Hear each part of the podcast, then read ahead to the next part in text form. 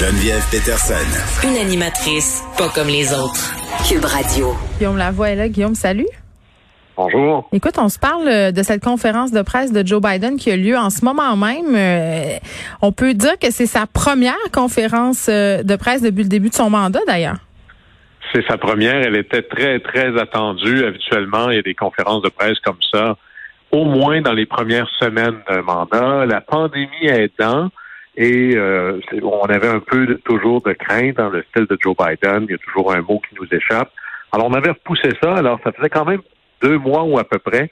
Alors, c'est l'événement médiatique de la semaine. Là, c'était la, conversation hier et aujourd'hui chez les journalistes. C'était oh, moi je vais lui demander ça. Puis là, on a une liste qui finit plus.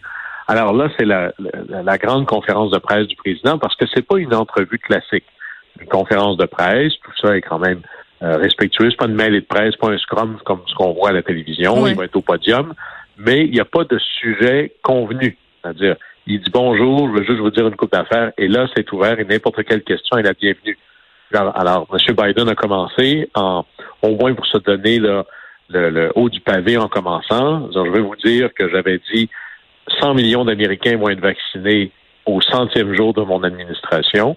Eh bien, c'est pas vrai. C'est 100 millions au jour 58. Et je vous annonce que ce sera 200 millions quand j'arriverai à mon jour 100. Et puis en passant, j'ai réussi à faire ce que vous pensiez que je serais pas capable de faire, c'est-à-dire faire passer mon plan de relance. Maintenant, avez-vous des questions? C'est le fun un peu. Mais là, évidemment, les questions euh, des journalistes, puis c'est tout à fait noble et, et compréhensible, sont pas sur dites-nous à quel point vous êtes bon. Non, non, c'est ça. On... Oui. Plus difficile. Et l'enjeu dont tout le monde parle, à tout le moins dans la première bonne partie de la conférence de presse, c'est l'immigration. Et c'est là, on en avait parlé ensemble.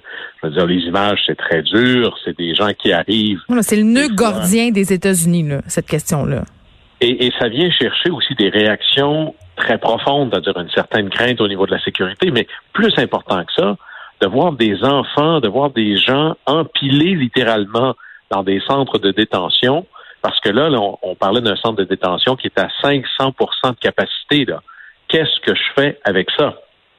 Et là, une des choses que l'on reproche ou qu'on pose comme question à M. Biden, c'est avant, M. Trump, il faisait peur aux immigrants, il y en avait moins. Vous, vous passez pour un bon gars, fait que tout le monde se dit Joe Biden va pas me retourner dans mon pays. Et en plus, vous avez le Mexique qui dit hey, les gens qui traversent pour aller aux États-Unis, c'est pas des Mexicains, souvent ils viennent de Honduras, Guatemala, euh, du Venezuela. Ils, viennent pas de chez nous, pourquoi je les reprendrais? Alors, ce qui fait que le problème est encore plus grave. Et là, euh, d'abord, Joe Biden explique que c'est pas parce que je suis un bon gars que les gens viennent ici, là, parce qu'ils quittent des circonstances difficiles. Euh, c'est pour ça, la seule, si demain matin, le Mexique et l'Amérique centrale avaient le niveau de richesse et les programmes sociaux comparables à ceux du Canada, l'immigration illégale aux États-Unis serait zéro. Ce serait à peu près ça, là. Comme l'immigration illégale du Canada vers les États-Unis n'est pas vraiment un vrai problème. Alors, là, il n'y a pas de solution facile par rapport à ça. Et là, Joe Biden dit d'abord, c'est pas parce que je suis gentil, c'est les mêmes chiffres que dans le temps de Trump, en passant, et c'est toujours pire à ce temps-ci de l'année. Parce que quand vous traversez la frontière, souvent au sud de la frontière, c'est des kilomètres et des kilomètres et des kilomètres de désert. Alors, faire ça l'été, vos chances de mourir, qui sont toujours importantes, sont encore plus grandes lorsque c'est dans les mois où il fait très chaud. Alors, il y a toujours une espèce de pointe d'immigration illégale dans les mois d'hiver, et là, c'est ça qu'on voit, là.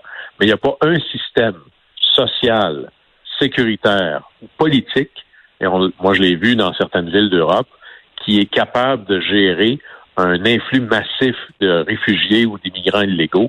Ça finit toujours par déborder. Et là, toutes les belles rhétoriques politiques, moi, je suis plus gentil, les démocrates sont les bons, les républicains sont les méchants, tout ça s'éclate contre la réalité de qu'est-ce que je fais avec un problème pour lequel il n'y a pas une solution facile. Et là, première conférence de presse de Biden, à peu près toutes les questions sont là-dessus, mais on pourrait imaginer que bientôt, ça va être euh, les autres enjeux internationaux, l'Iran, la Russie, la Corée du Nord. Finalement, malheureusement, Biden, il n'y a, pas a pas de réponse facile là-dedans. Ben oui. Kennedy disait souvent ça. Il y a un mythe que les gens gardent les bonnes nouvelles pour le président. Il dit, il n'y a rien de plus faux dans la, dans la vie. Il dit, pensez-vous vraiment que quand ça tombe sur mon bureau, parce que c'est des bonnes nouvelles? Quand ça arrive sur mon bureau, c'est parce que personne n'a pu le régler avant. Alors Biden disait, de manière assez humble, je suis ici pour régler des problèmes. C'est pour ça que je voulais me présenter. C'est pour ça que je suis élu. puis je vais pas pouvoir toutes les régler en même temps. Alors là, mes priorités tout de suite, c'est la relance, c'est la vaccination. Puis ce qu'il disait, c'est en même temps, je vous écoute et il y a des tragédies en immigration, mais euh, il va falloir que je, on va arriver là, là, mais j'aurais pas 28 priorités en une seule journée. Puis j'imagine aussi que pour l'entourage euh, de Biden, c'est un jour excessivement stressant parce que tout dépendant des réponses qu'il va donner aux questions, ça peut orienter vraiment beaucoup euh, le reste de sa présidence. Là. Oui, c'est un peu comme euh, si vous êtes le gardien de but, puis c'est juste des lancers de punition. Là. À un moment donné, plus ça dure longtemps, plus les chances de, de en faire scorer un augmentent. Alors c'est là où on se dit, ça va-tu finir? Est-ce qu'on va faire un sans faute? Et là, on voit d'ailleurs combien Joe Biden a de l'expérience. J'écoutais le début de la conférence de presse. Ses réponses sont très longues, sont très détaillées. Il joue, il me fait penser un peu à Mohamed Ali contre euh, Frazier dans le combat, là, Rumble in the Jungle. Non, il a vu neiger, on va essayer de fatiguer la, on va essayer de fatiguer l'adversaire. Et ce qu'on va retenir de la conférence de presse, c'est combien ça a été long et combien il a répondu à toutes les questions. Mais ça y prend tellement de temps. Ça fait déjà deux fois qu'il dit, vous savez, mes réponses sont un peu longues. Voulez-vous que je vous en dise plus? Alors, je vais prendre une autre question on voit le, vieil habitué quand même. Bon, on va continuer à suivre ça, Guillaume, mais s'il se passe quelque chose de majeur d'ici la fin, parce que ça se continue euh, toujours, tu nous en reparles demain, bien évidemment.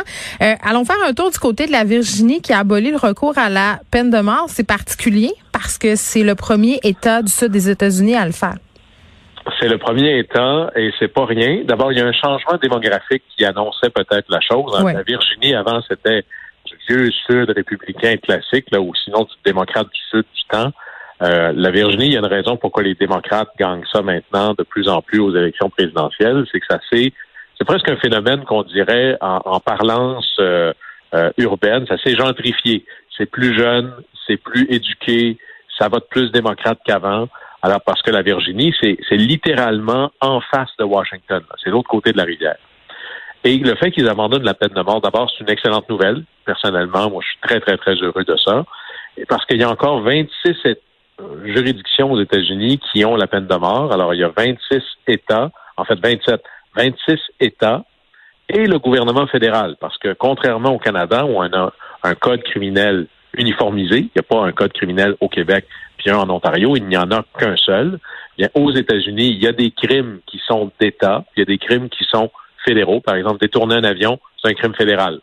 Alors, ici, donc, il y a 26 États où il y a encore la peine de mort et le gouvernement fédéral qui l'a encore. Puis on a à peu près, après avoir vécu les pointes des années, je dirais le début des années 2000 où c'était à peu près 100 mises à mort par année, là, on est autour d'une vingtaine euh, par année. Mais chaque mort en soi est, une tragédie parce que les arguments en faveur de la peine de mort reposent beaucoup sur une espèce de fausse équation. D'abord en disant, puisque l'on a eu un, procès juste et équitable, puis que ben, c'est ça la conséquence, alors c'est correct. Les cas d'erreurs documentées, des erreurs judiciaires sont légion aux États-Unis. Sais-tu qu'est-ce qui me frappait aussi, moi, Guillaume, euh, c'est d'entendre les familles des victimes. Tu sais, ceux qui sont allés assister à la mise à mort euh, du meurtrier, par exemple, de leur fille, ou du meurtrier de leur enfant, ou euh, de la meurtrière de leur frère, tu sais, et qui disaient n'avoir ressenti aucun soulagement sais, même au contraire. Il y a, euh, j'en parle tout de suite, il y a un film, euh, c'est rare les films sur ces thèmes-là qui sont capables de saisir les, réalités euh, de tous les côtés de l'équation. Parce que c'est des tragédies. Puis moi, j'ai deux enfants. S'il fallait que je vive l'imparable, je voudrais moi-même être celui qui met à mort. C'est pour ça qu'on ne veut pas que ce soit la victime qui soit en charge de la pénalité. Mais le meilleur film que je peux recommander, c'est Dead Man Walking euh, aux États-Unis avec Susan Sarandon, ah avec Sean Penn. Elle défend, c'est son avocat. Et on, voit euh, à la fin, justement, le père de la petite fille ou du fils qui a été assassiné. Il a assisté à la mise à mort hmm. et à la fin, il dit, mais j'ai encore tellement de colère. Cette idée que ça allège la peine des victimes, euh, ça n'arrive pas. C'est pas comme ça que ça fonctionne. Mais le pire, c'est ceux qui sont là, ce qu'on appelle aux États-Unis le mouvement des tough on crime, c'est-à-dire donnez-le-moi le code criminel, puis je vais multiplier par huit à peu près toutes les peines, puis je vais mettre des peines de mort partout, et ça va diminuer la tentation de faire des crimes. Mais ça, encore là, les chiffres démontrent que c'est absolument pas vrai. Ça marche pas. Parce que tu augmentes ces peines de mort. Et pensez-vous vraiment là que, euh, pour le reprendre comme ça, des, des criminels endurcis qui risquent la mort à tout bout de champ dans leur vie de tous les jours, c'est la peur de peut-être finir avec une aiguille dans le bras qui les arrête de faire des vies criminelles. D'ailleurs, on le voit même que ça peut contribuer à augmenter la violence de certains crimes parce que comme on, je vais peut-être risquer la mort, mais là, je vais me débattre encore plus. Il n'y a aucun espèce de lien entre des peines plus sévères ou la présence de la peine de mort et une diminution de la criminalité. C'est plutôt l'inverse.